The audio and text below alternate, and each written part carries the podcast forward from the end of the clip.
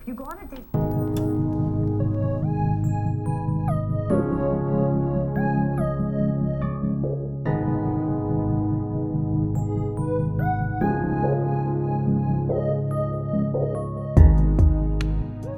Muito bom dia, boa tarde e boa noite, sejam muito bem-vindos ao novo Binge with Take. Basicamente, esta nossa rúbrica totalmente dedicada às séries de televisão, séries de streaming neste caso, que é o mais habitual nos dias que correm, mas é aqui que vamos fazer os nossos episódios habituais, mas, como disse, totalmente dedicados às séries. A nossa programação habitual do Take passa a ser dedicada a 100% aos filmes, mais geeks, enquanto aqui no Bench with Take, nesta rúbrica, à sexta-feira, iremos ter alguns episódios dedicados a algumas das séries que andamos a ver. Estes episódios serão mais dentro de Flash e com duas pessoas, geralmente, que veem uh, a série com a possibilidade de estarem também cá os quatro habituais a fazerem alguns dos episódios. Mas para este primeiro episódio, deixem-me começar. Eh, Eu sou o Ed, se ainda não perceberam, e estou aqui para vos falar da nova série de National Treasure. Eh, A série, a saga, quero dizer, conhecida em Portugal como O Tesouro. Antes de continuar, deixem-me então dar aquelas notas habituais sobre esta National Treasure Edge of History. A série está neste momento no Rotten Tomatoes com 38% dos críticos e com 49% da audiência, enquanto no IMDb apresenta uma média de 5.5 em 9.6 mil reviews feitas pelo público. No caso da série, deixem-me só aqui, no instantinho, eu perco-me sempre aqui com esta com, com este Rotten Tomatoes, nunca sei como é que vou parar à, hum, às, às seasons para ver o número. Ah, está aqui. Tem 38%, mas tem apenas 21 críticas, por isso pouquíssimas.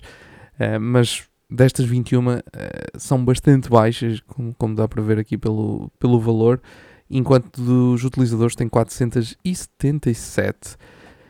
Bem, primeiro começar por dizer. National Treasure pode ser um- uma saga que esteja aí na, na cabeça de muita gente, eh, tal como a minha, e, e acaba por ser um bocadinho aquele imaginário da minha juventude. Ahm, foi uma altura onde eu descobri, hum, pouco antes tinha descoberto verdadeiramente os Indiana Jones, apesar de ter visto antes, mas foi nesta altura, foi na altura, quando, nesta altura, quando digo nesta altura, é 2000, 2000 entre 2000 e 2004 eh, que descobri os, os Indiana Jones de verdadeiramente, ou seja, que os vi com olhos de ver, como se costuma dizer, e foi aí que também comecei a descobrir outro, outro, outros conteúdos dentro desse universo do, do, do tesouro, vá, da, da busca pelo tesouro, uns com um formato, outros com outro, mas houve muitos filmes.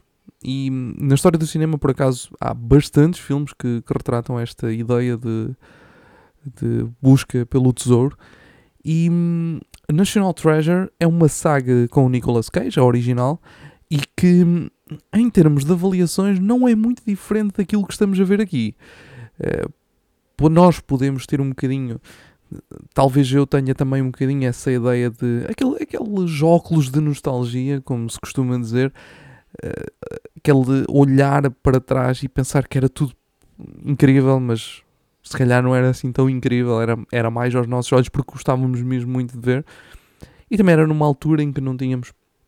Eu não tinha propriamente uma opinião crítica sobre o que quer que fosse. Ou melhor, tinha, mas não, não da forma como hoje em dia tenho. É diferente, não é? Já passaram mais de. daqui a pouco 20 anos. Ah, aliás, já passaram 20 anos provavelmente desde que eu vi alguns desses filmes.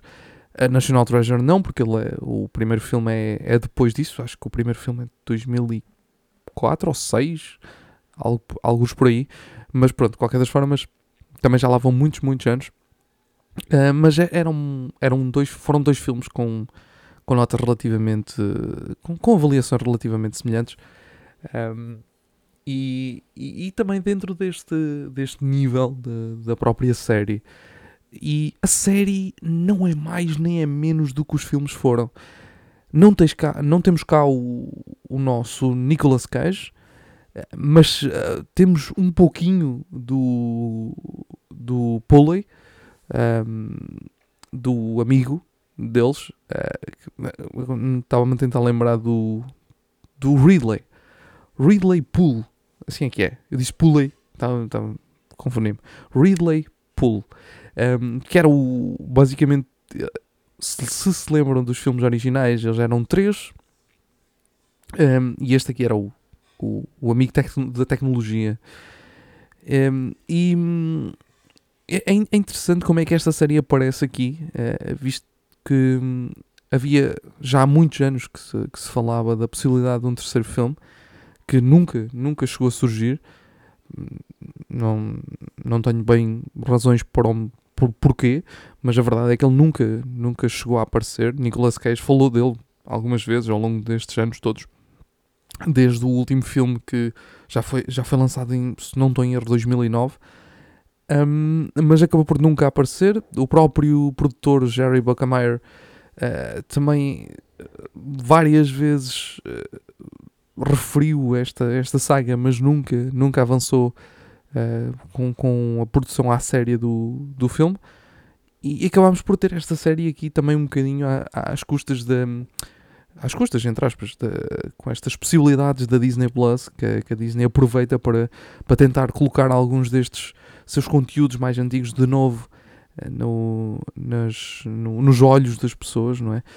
porque hum, mesmo que não sejam uh, conteúdos de valor eh, de produção muito avultados, lá está, uh, isto é uma série que achei interessante porque tem muito aquele ar de série de TV, mas no entanto, em termos de história, funciona como uma, como uma série mais moderna, vamos dizer assim.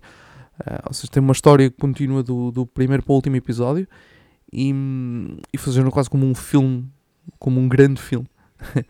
um, de, de, de, algumas horas, mas, mas é, é, é, basicamente aquilo que se podia esperar de uma história vinda de National Treasure quando não temos os personagens que nós conhecemos dos filmes. Ou seja, temos eh, aqui um conjunto, em vez de serem três, são quatro, uh, digamos, protagonistas. Temos alguns, uh, algumas pessoas que regressam, uh, como como já falei, o Ridley, o Ridley, o, eu estava a dizer Relay, eu, eu, já não sei o nome dele.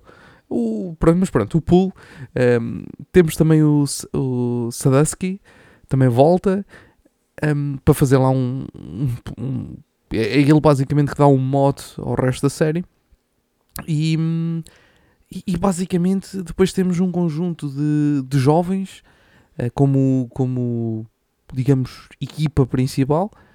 Uh, todos eles interessantes à sua maneira, nada de muito especial, mas foi interessante de ver.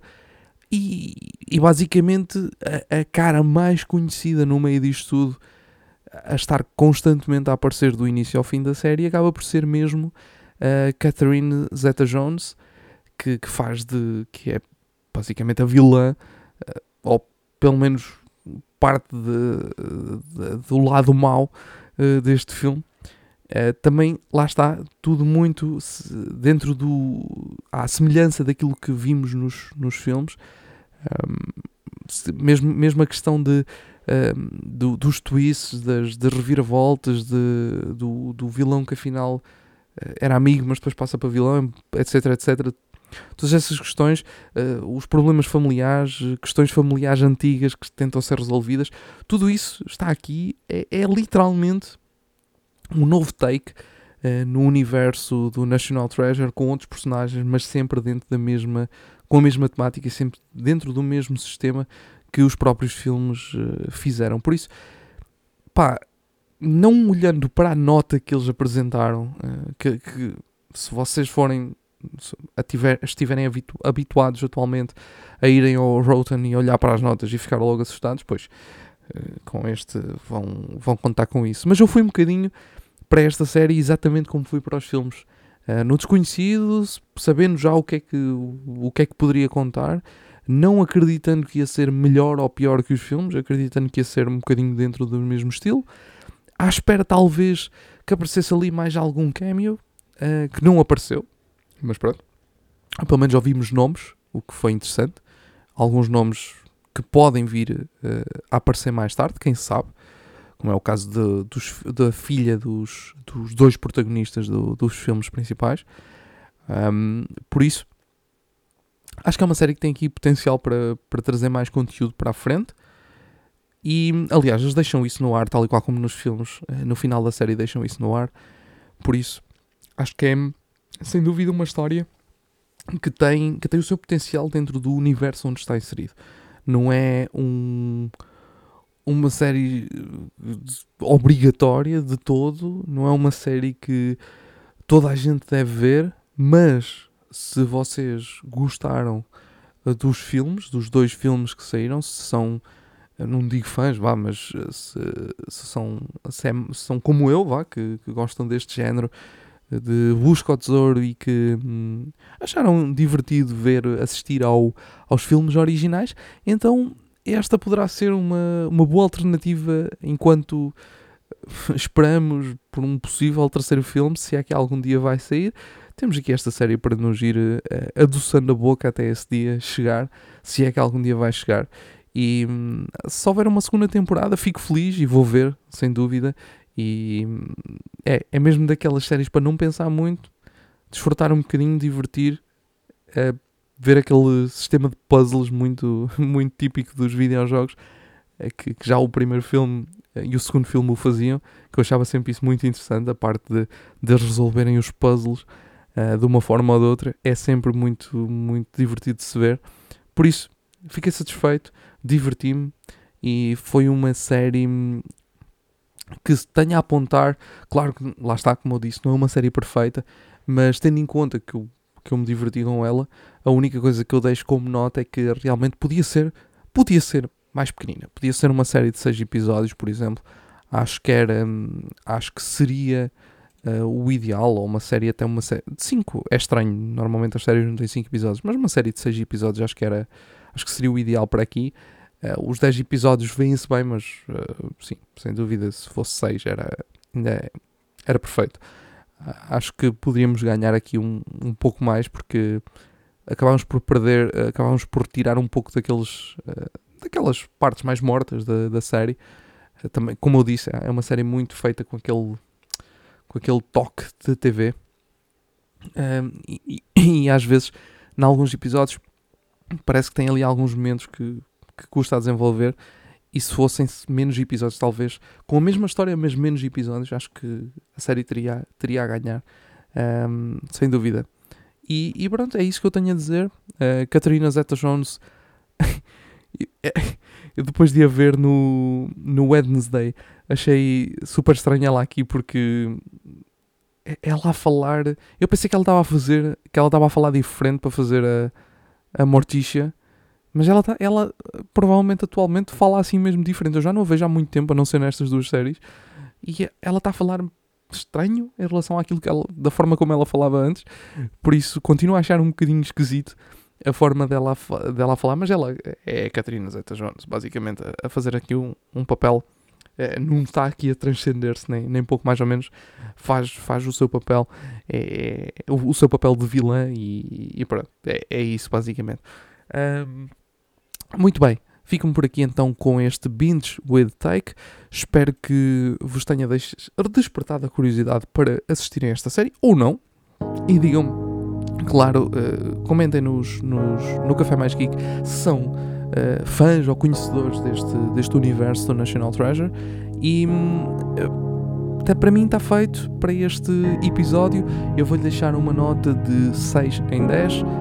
E é isso, malta. Até um próximo Bench with Tyke que deverá ser um episódio muito especial já na próxima semana dedicado a qual será a série. Fica, fica ao vosso critério. Adivinhem qual será a série, ok?